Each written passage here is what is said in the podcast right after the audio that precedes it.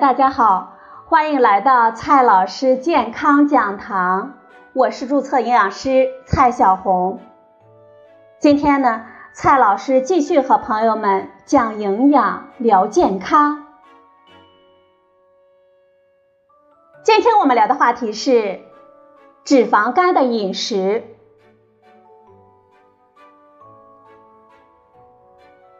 经常有患者呢拿着脂肪肝的报告单问我，是不是我吃的太油腻了才会得脂肪肝呢？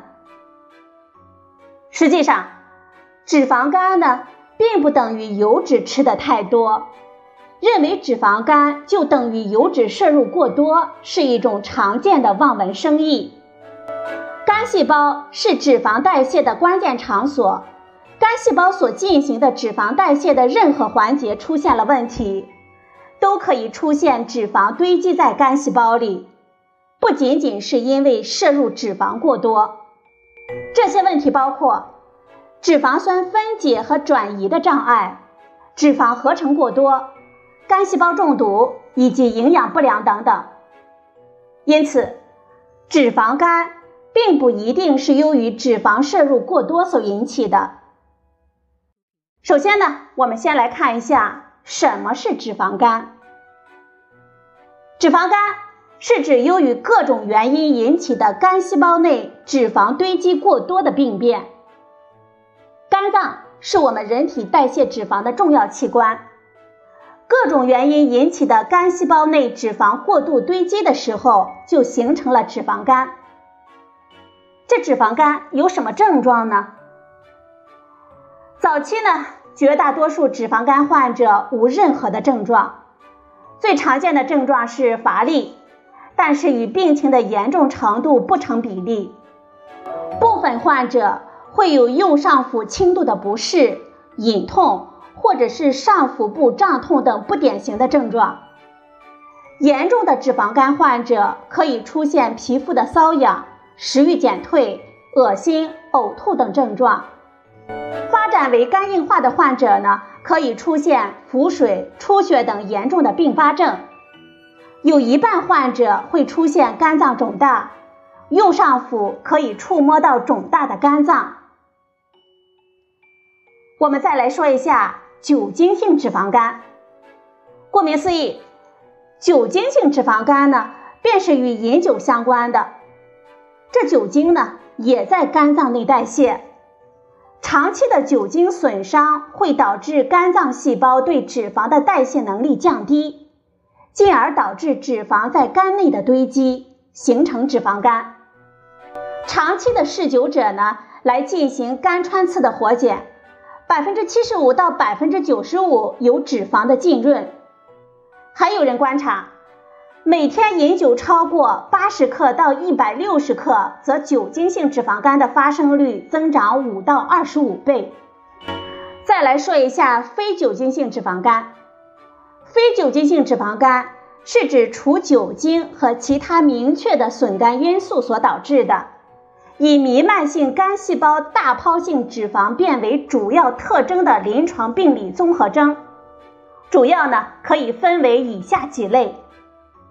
第一类，肥胖性脂肪肝，肝内脂肪堆积的程度与体重成正比，百分之三十到百分之五十的肥胖症患者合并脂肪肝，重度肥胖者脂肪肝病变率高达百分之六十一到百分之九十四。肥胖人的体重得到控制之后，其脂肪浸润易减少或消失。第二类。快速减肥性脂肪肝，进食、过分节食或者是其他快速减轻体重的措施，可以引起脂肪分解短期内大量增加，消耗肝内谷胱甘肽，使肝内丙二醛和脂质过氧化物大量增加，损伤肝细胞，导致脂肪肝。第三类，营养不良性脂肪肝。营养不良导致蛋白质缺乏是引起脂肪肝的重要原因，多见于摄食不足或者是消化障碍，不能合成再脂蛋白，以致甘油三酯积存肝内，形成脂肪肝。第四类，糖尿病脂肪肝。糖尿病患者中，大约百分之五十可以发生脂肪肝，其中呢以成年病人为多，因为成年后患糖尿病的人有百分之五十到百分之八十是肥胖者，其血浆胰岛素水平与血浆脂肪酸增高。脂肪肝变既与肥胖程度有关，又与进食脂肪或糖过多有关。第五类。药物性脂肪肝，某些药物或者是化学毒物通过抑制蛋白质的合成而导致脂肪肝，比如四环素、肾上腺皮质激素、嘌呤霉素、环乙胺以及砷、铅、银、汞等等。降脂药也可以通过干扰脂蛋白的代谢而形成脂肪肝。第六类，妊娠脂肪肝。多在第一胎妊娠三十四周到四十周的时候发病，在妊娠后期，由于激素异常增多，肝脂肪代谢发生障碍，引起脂肪在肝细胞以及其他的组织器官迅速的堆积，结果呢使肝细胞肿胀并发生脂肪的变性，肾、胰、脑、骨髓也可以出现脂肪变性。病情严重的，预后不佳，母婴死亡率分别达到百分之八十与百分之七十。第七类是其他疾病引起的脂肪肝，结合细菌性肺炎以及败血症等感染的时候，也可以发生脂肪肝。病毒性肝炎病人若过分的限制活动，加上摄入了高糖高热量饮食。肝细胞脂肪易堆积，接受皮质激素治疗之后，脂肪肝更容易发生。接下来呢，看一下哪些人群易得脂肪肝。第一个人群，肥胖的，肥胖程度与脂肪肝和脂肪肝炎的发生率及其程度均明显相关。第二类人群呢，是糖尿病患者，有资料表明。糖尿病的脂肪肝病变率为百分之二十一到百分之七十八，而在肥胖伴有二型糖尿病患者当中，脂肪肝的发病比例会更高，占到了百分之五十到百分之七十。大多数呢是中度以上的，并且多数在肥胖二型糖尿病的前期或者是早期就已经出现了脂肪肝。第三类人群呢是高脂血症。近年来，高脂血症的发病率逐年上升，已经成为诱发脂肪肝的最主要的因素了。第四类，嗜酒者。在我国，每日摄入乙醇四十克，连续五年以上，或者是连续五天每日摄入乙醇大于八十克的，就可以导致脂肪肝了。第五类人群有服药病史的，很多药物会降低肝脏的代谢能力，比如激素以及抗心律失常药物氨碘酮，这些呢会导致脂肪在肝内堆积，形成脂肪肝。有的朋友说了，瘦子就不得脂肪肝了吗？虽然体重超标的人更容易得脂肪肝。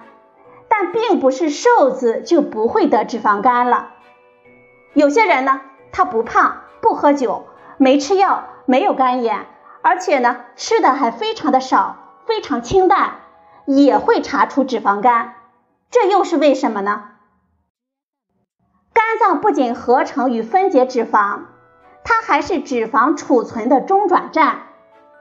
肝脏中还会合成脂蛋白。这种蛋白质是脂肪从肝内向肝外转运的运输车队。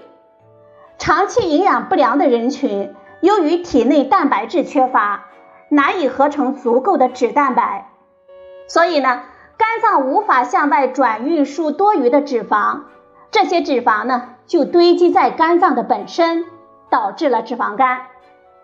因此，脂肪肝并不是胖子的专利。得了脂肪肝应该如何治疗呢？先来说一下酒精性肝病的治疗原则。这些原则包括通过戒酒和抗炎保肝、抗肝纤维化的药物治疗，减少酒精性肝病的严重程度，还有我们的营养支持，改善已经存在的继发性的营养不良，对症治疗酒精性肝硬化以及它的并发症。肝移植呢？主要用于治疗中末期肝病和内科保守治疗无效的重症酒精性肝炎患者，其中呢，戒酒最为重要，并且呢，需要终身坚持。再来说一下非酒精性脂肪性肝病的治疗原则。基础治疗呢，是制定合理的能量摄入以及饮食结构的调整，还要坚持中等量的有氧运动。纠正不良生活方式和行为，避免加重肝脏的损伤，防止体重急剧的下降，滥用药物以及其他可能诱发肝病恶化的因素。我们还要减肥，减重可以改善肥胖伴有的胰岛素血症、胰岛素抵抗、糖尿病、高脂血症，并使脂肪肝消退。再有呢，就是药物治疗了。可以应用胰岛素增敏剂、降血脂药物，这些呢都要在医生的指导下来使用。对于中末期的肝病和部分隐源性的肝硬化、肝功能失代偿患者，可以进行肝移植。在我们的生活中，我们应该注意哪些因素来避免脂肪肝的发生呢？平时呢？我们要注意做到合理膳食，一日三餐粗细搭配，常吃粗粮，以保证降低血清胆固醇，保证我们人体酸碱的平衡，并提供我们人体所需要的维生素和食物纤维的供应。第二点呢，我们要节制饮食，控制高能量、高脂肪、高热量的三高食品的进食量。多吃副食，限制主食，戒烟限酒，尽量少吃甜食、油炸食物以及动物的内脏。第三点呢，我们要适当的运动，能够坚持一定量的运动，加强我们体内脂肪的消耗。第四点，我们要慎用一些药物，药物进入我们体内都要经过肝脏解毒。所以我们在选用药物的时候应该慎重，避免对肝脏进一步的损害。我们还要保持心情的开阔，避免因为查出脂肪肝而过度的紧张。最后还有六个字：管住嘴，迈开腿，选择科学的减肥药物，制定合适的减肥策略。可以说，管住嘴，迈开腿。健康生活每一天。